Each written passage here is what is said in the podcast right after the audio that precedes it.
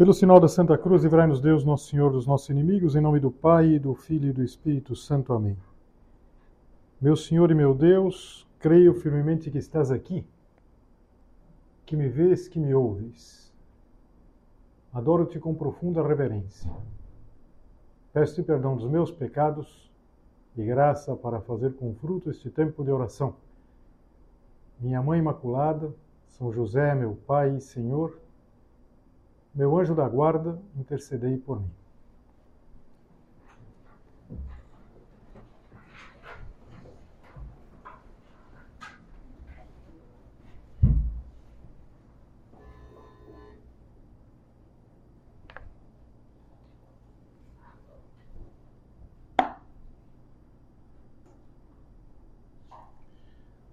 Outubro é o mês do Rosário é um dos meses marianos do ano. Os dois grandes meses marianos são maio e outubro, que é especificamente o mês do Rosário, e também é mês em que nós celebramos a memória de São João Paulo II.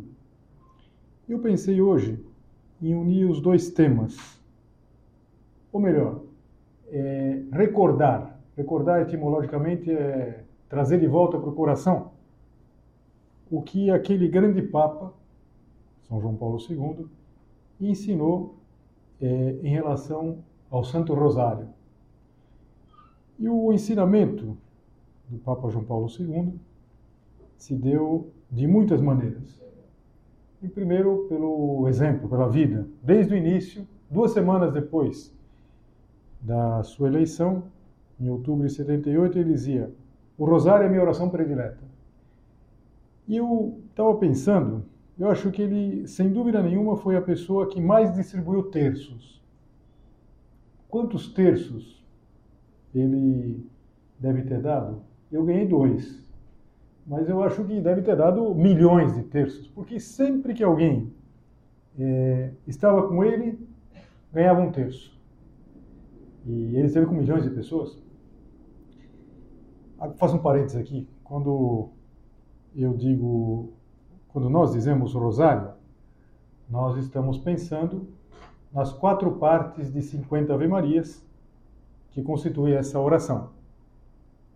E para cada, dela, para cada uma delas existe em português a expressão terço. Claro, como agora tem quatro partes, o terço é um quarto do rosário. Seria isso, mais ou menos. Tanto que quando se introduzir os novos mistérios, Alguém é, perguntou: será que agora vai mudar para quarto? Não. Continua chamando terço. Como chama também terço o objeto, na verdade, o objeto que a gente usa para contar as Ave-Marias se chama terço. É, mas nos outros idiomas, não é assim. Pelo menos em espanhol, em italiano, não é assim. Quando eles vão dizer rezar o terço, eles dizem vamos rezar o rosário. E se eles fossem rezar o rosário completo, diriam: vamos rezar o rosário completo. E por isso, quando a gente for ouvindo aqui a palavra rosário, a gente pode tomar como resumo de terço. E fica sempre a pergunta: é preciso rezar o rosário completo, todas as partes? Primeira resposta é que a gente não está obrigado a nada. É uma questão de devoção. E a questão de devoção é sempre muito pessoal. E também não me parece, não me parece mesmo, que fique aquém a pessoa que reza o terço correspondente a cada dia da semana. Eu vou confessar para vocês que, por uma questão prática, eu rezo sempre o terço. Eu rezo o terço correspondente aos mistérios de cada dia. Por exemplo, hoje, uma sexta-feira, eu rezei os mistérios dolorosos. E o que procuro fazer? Se eu tenho oportunidade de rezar outras partes do rosário, rezo. Mas se não, eu faço uma breve meditação dos mistérios que ficam faltando. E pronto. Não digo que é o melhor a fazer, acho que é bastante razoável viver dessa maneira. Mas fechando parênteses, e voltando para São João Paulo II, no dia 16 de outubro de 2002, o Papa escreveu uma carta apostólica chamada Rosarium Virgenes Maria, o Rosário da Virgem Maria, que acabou é, ganhando muito espaço na mídia, mais do que costumam ter os documentos da igreja. Por quê? Porque, de repente, o Papa introduzia novos mistérios. Além dos mistérios gozosos, dolorosos e gloriosos, que todos eles correspondem a momentos da vida de Jesus Cristo, é, se introduziram também mistérios de luz, ou mistérios luminosos. Então, a, vocês podem imaginar, a maior parte de vocês ou não tinha nascido, era muito nova, é, não vai se recordar desse momento, mas na mídia se deu muito espaço. Fala, o Papa mudou o terço. De fato, o Papa mudou depois de 800 anos. O, o terço vinha lá dos anos 1200, mais ou menos, muito incentivado pelos dominicanos, São Domingos.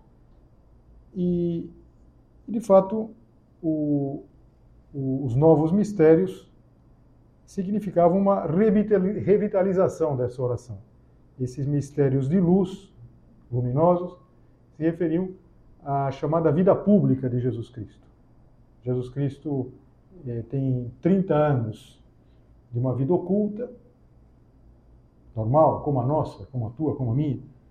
Mas depois daqueles três anos de pregação, que ele vai constituindo a sua igreja, chamando os apóstolos, e o Papa ele revitalizou essa, revitalizou essa oração e, e, o enfoque que ele deu nesse documento, que é muito um documento relativamente breve, se você tiver a oportunidade de ler, vai ler com muito gosto.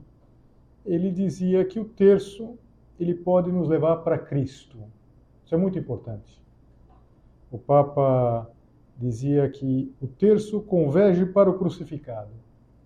Inclusive, ele fazia essa consideração pensando no próprio terço objeto. O terço, o terço ele tem as 50 Ave Marias, que elas convergem na cruz, no crucificado.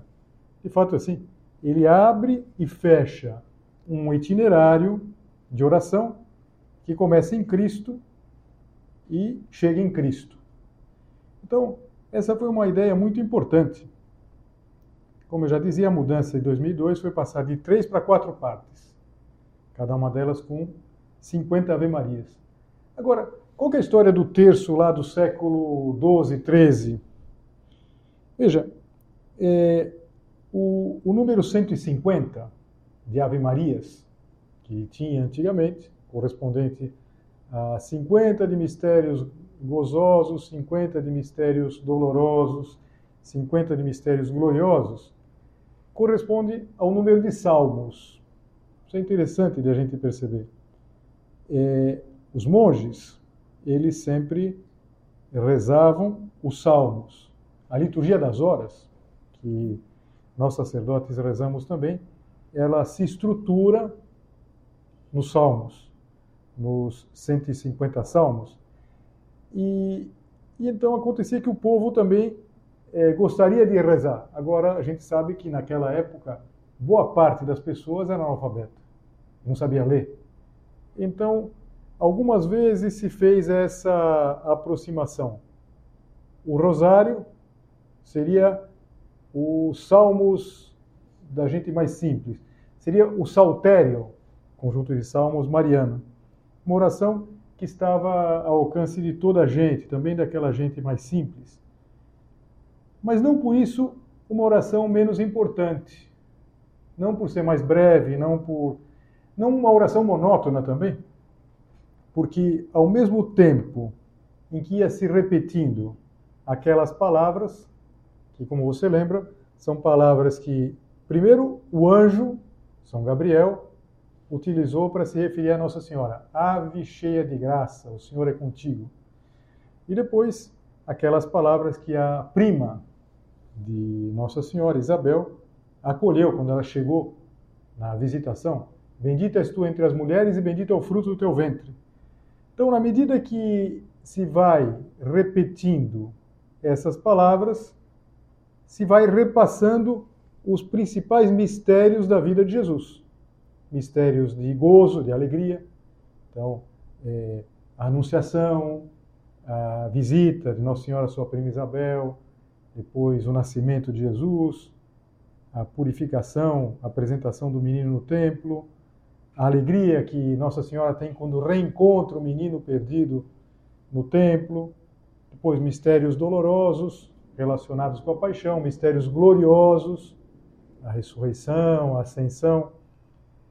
E, e tudo isso faz, fazia com que fosse, e deve ser, continuar sendo para nós, e é isso que o Papa queria, na reforma que ele fez em 2002, algo muito cristológico, que nos levasse para Cristo, que começasse em Cristo e terminasse em Cristo.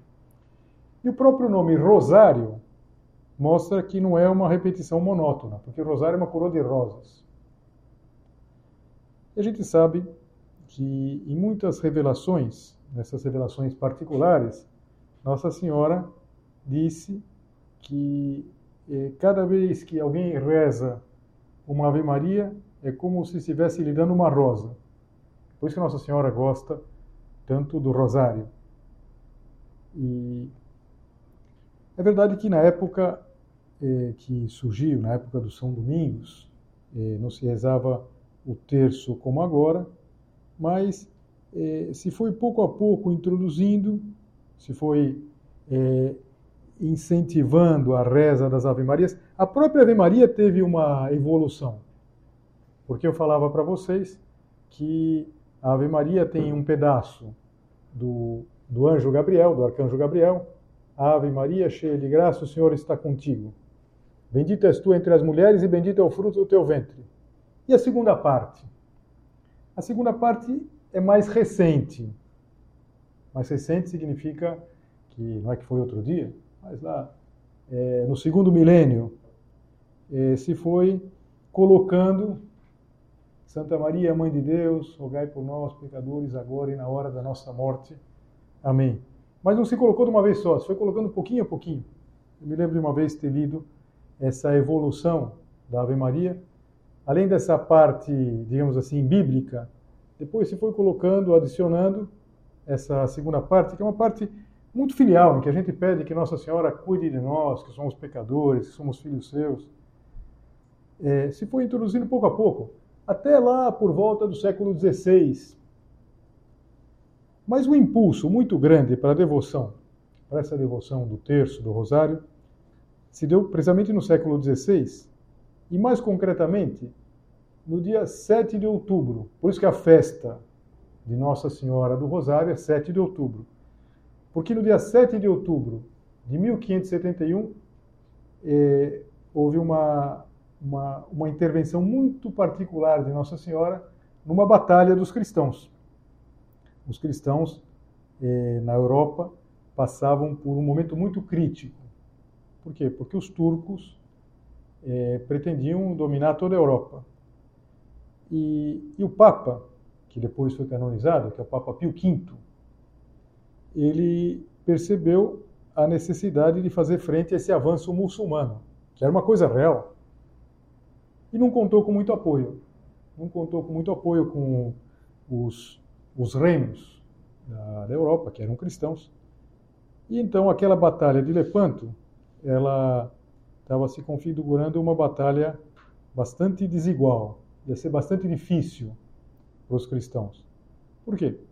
Porque a frota turca era uma frota muito, muito bem armada, muito bem preparada. E então, sabendo disso, o Papa é, encareceu que todos os cristãos rezassem pedindo a proteção de Nossa Senhora. E se conta que durante as horas que durou essa batalha, foi uma batalha naval, é, mais ou menos no que hoje é a região da Grécia, o Papa esteve rezando a Nossa Senhora, até o momento em que, contra toda expectativa, os, a frota dos cristãos venceu. Inclusive, Nossa Senhora revelou no mesmo instante em que se deu a vitória o Papa disse aos cardeais, os cardeais disseram para todo o povo de Roma. E o povo de Roma, que sempre é, sempre foi muito festivo, já começou a festa, na verdade. Então já começou uma festa. Quando chegaram os mensageiros, na época, evidentemente não dava para mandar um WhatsApp, tinha que vir uma pessoa, tinha que vir um mensageiro lá da, daquela região, já encontrou a cidade em festa. Então, se instituiu a festa de Nossa Senhora da Vitória ou Nossa Senhora do Rosário. Agora, voltando novamente para São João Paulo II.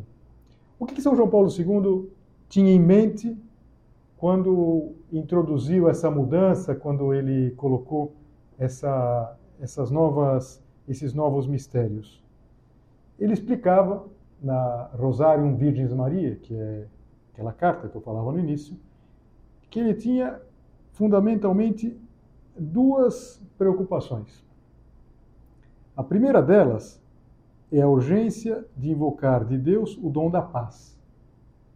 Se você lembrar um pouquinho, é, fazia pouco mais de um ano que tinha tido aquele, aquele atentado em Nova York que tinha sido uma coisa tremenda. Vocês não imaginam o que foi também a, aquilo das Torres Gêmeas, porque é uma coisa absolutamente impensável. Eu me lembro perfeitamente que eu estava em Brasília naquela época e, e eu estava lá, estava preparando uma meditação, acho, um dia de manhã. De repente chegou um rapaz que falou: Olha, teve um avião que entrou num prédio. Um avião que entrou num prédio. Bom, a gente vai ligar a televisão e depois gente, de repente vê ao vivo o segundo avião entrando.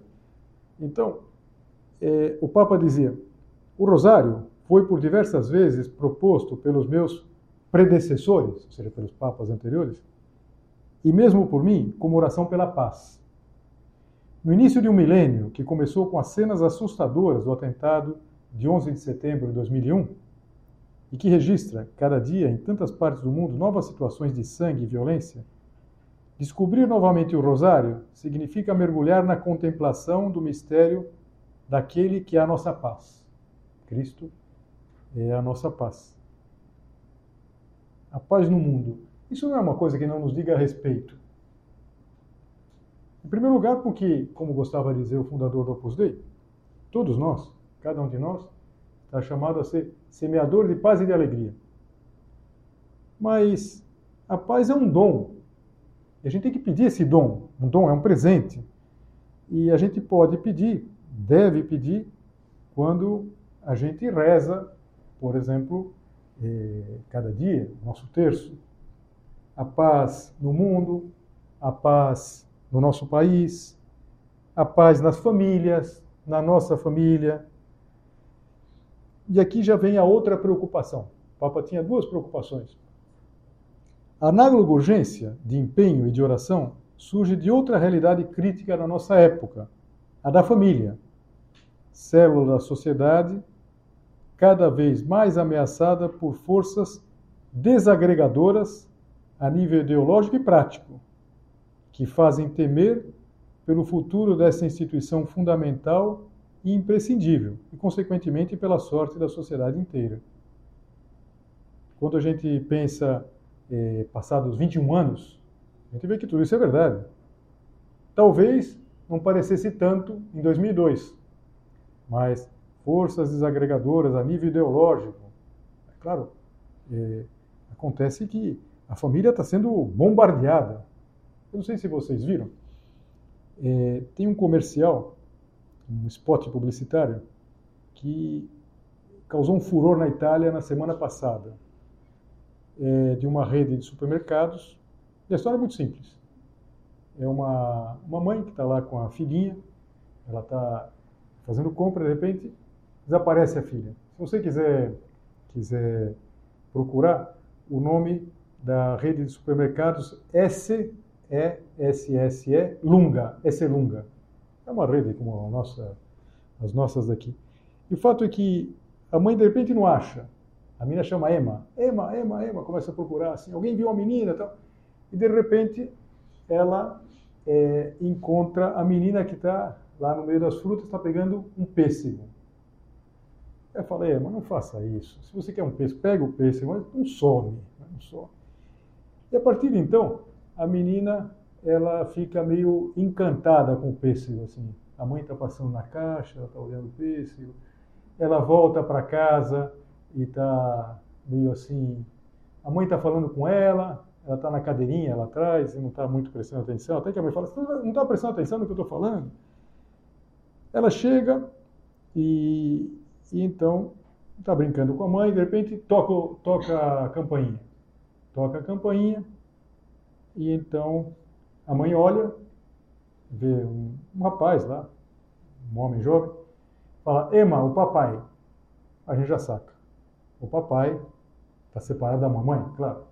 Veio pegar e de fato sai a Ema, tem três, quatro anos, com uma mochilinha assim, a mãe fala, ó, oh, depois eh, eu ligo para você de noite e tal. Então vai lá, abraça o pai, e, e então, eh, quando ela entra no carro, está entrando, o pai está botando ela na cadeirinha, ela abre a mochilinha, tira o pêssego e diz assim, diz em italiano, te lo manda la mamma. Dizer, a mamãe mandou para você. Ele olha para você. Ela mandou? Ela faz assim. Então, e então, fala, ah, tá bom. Então depois eh, eu, a gente liga para agradecer a ela. Eu gosto muito de pêssego. Bom, e a, a, a chamada assim da, da rede supermercado, toda compra é sempre uma compra especial. Bom, subiram pelas paredes. Isso é ideológico. É uma propaganda antidivorcista. Estão querendo destruir outros modelos de família. Espera um pouquinho, espera. Meu Deus, mas que, que, coisa, na verdade, do ponto de vista ideológico e prático. Parece que a família, como que vai querer afirmar um tipo de família? Essa foi, bom, só, só praticamente que não prender a menina ou, o pai. Bom, não tem dúvida, algumas de vocês são da área de publicidade e sabem que, claro, o, a rede do supermercado está surfando nisso daí, porque só se fala disso. Mas só falar disso significa a primeira-ministro falou, depois nos programas de televisão, o que, você achou, declarações. Bom, na Itália tudo vira, vira bate-boca, na é verdade. Então, mas voltando aqui, dizer, a família, ela é uma espécie de alvo, na é verdade. A família, e onde já se viu, a família, por exemplo, a família em todos os seus tipos, todas as suas modalidades.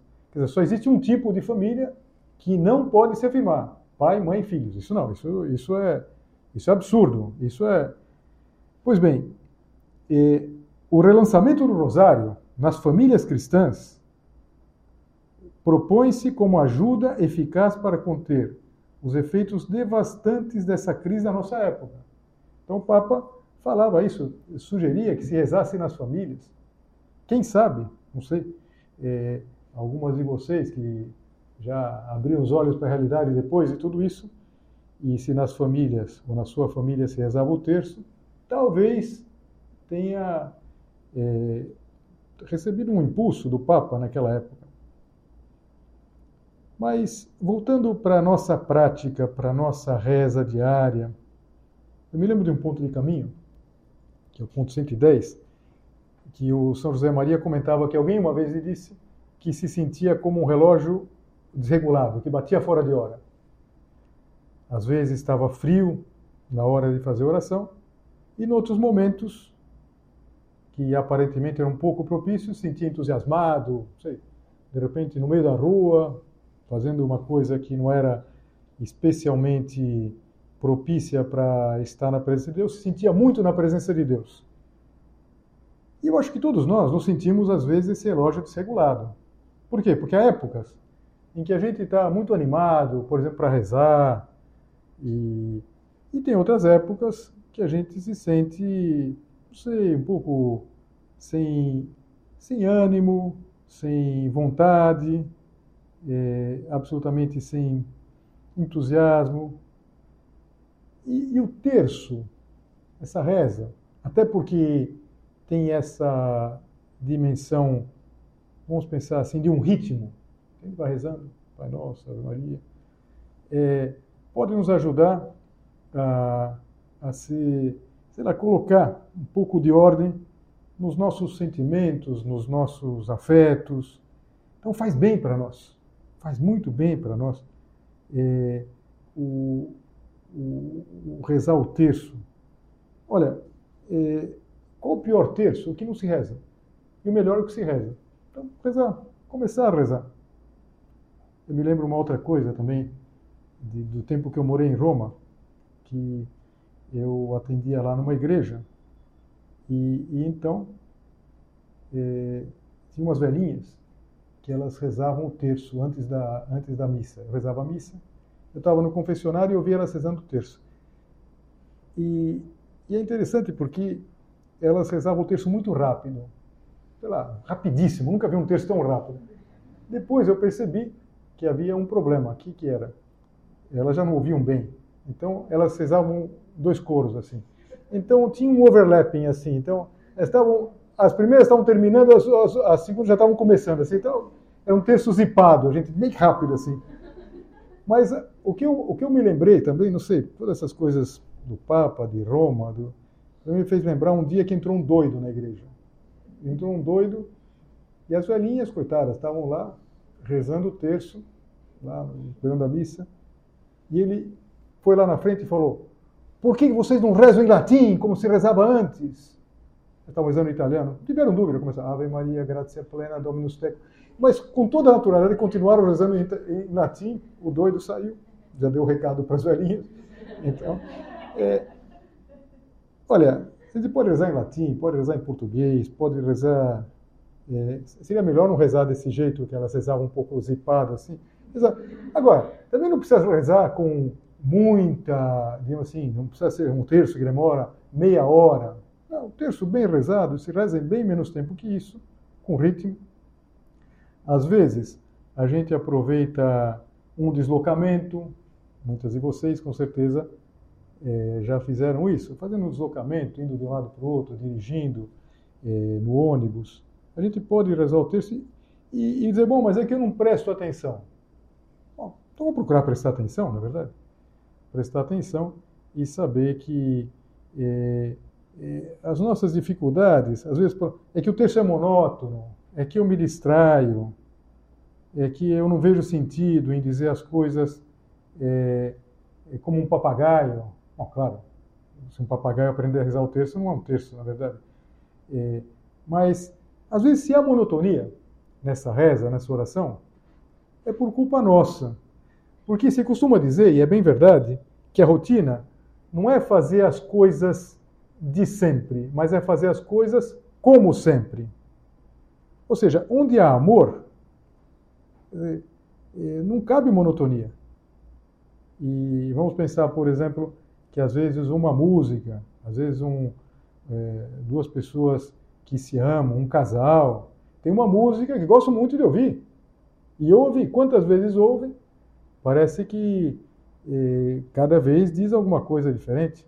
Esse propósito, São José Maria, ele, ele utilizava uma comparação, que, claro, de uma outra época, eu, eu também não vi isso daqui nunca, mas é, ele fala da serenata. Todo mundo já ouviu falar da serenata, que, que, que se, se fazia lá o, o e uma pessoa cantar para a moça lá. Meu pai é, ainda canta bem, mas cantava muito bem, então parece que ele de vez em quando era levado lá para fazer. Alguém, alguém levava ele lá para cantar, alguém tocava violão, mas o fato é que normalmente o, o rapaz que estava apaixonado por uma moça ia lá é, numa janela lá e cantava e, e, e claro, quem canta coloca tudo tudo que pode, concretamente se quem canta é o não um terceirizado aí, mas é, um, é o rapaz mesmo que está apaixonado, mesmo que ele se distraia da letra, não está é, percebendo exatamente a letra, ele não se distrai da intenção. E a intenção é o quê? É agradar aquela, aquela pessoa. A gente pode pensar assim que Nossa Senhora é quem ouve o, essa serenata e Nossa Senhora gosta. É uma oração vocal, mas a gente pode, deve colocar a cabeça, colocar o coração. E é interessante que o, o, o São José Maria, ele dizia uma coisa que talvez diga a respeito a vários de vocês, acho que a, a muitos de nós, que quando nós empregamos a inteligência, é, o estudo, quer dizer, quem usa? A gente usa muito a cabeça, na é verdade. É, o terço é importante. O terço é importante para todos. Nossa Senhora, ela tantas vezes nas aparições fala dessa devoção.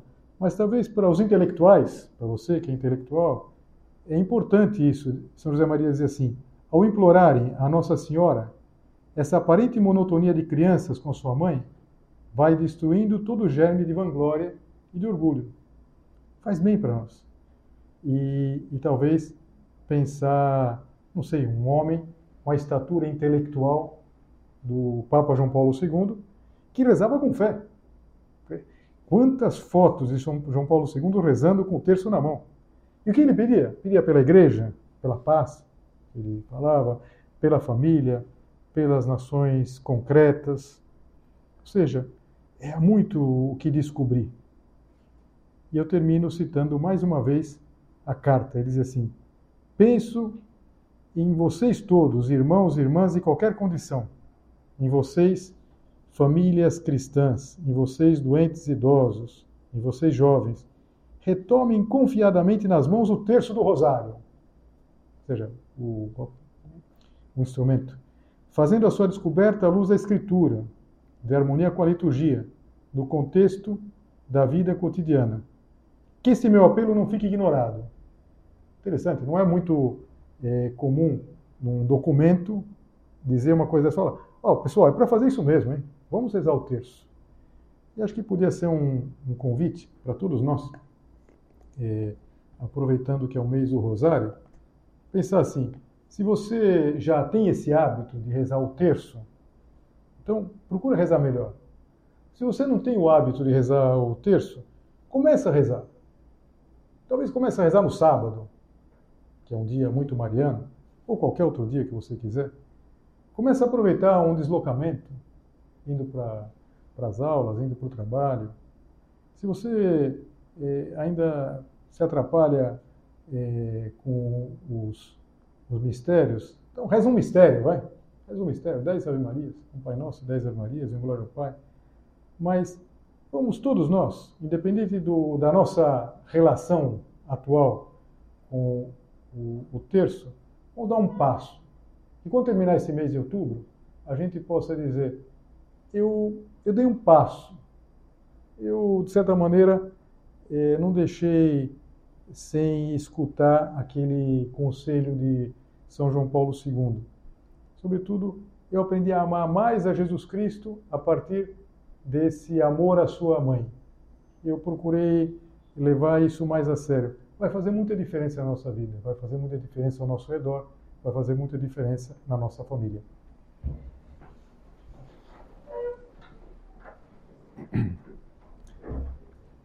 Dou-te graças, meu Deus, pelos bons propósitos, afetos e inspirações que me comunicaste nesta meditação. Peço-te ajuda para os pôr em prática. minha Mãe Imaculada, São José, meu Pai e Senhor, meu anjo da guarda, intercedei por mim.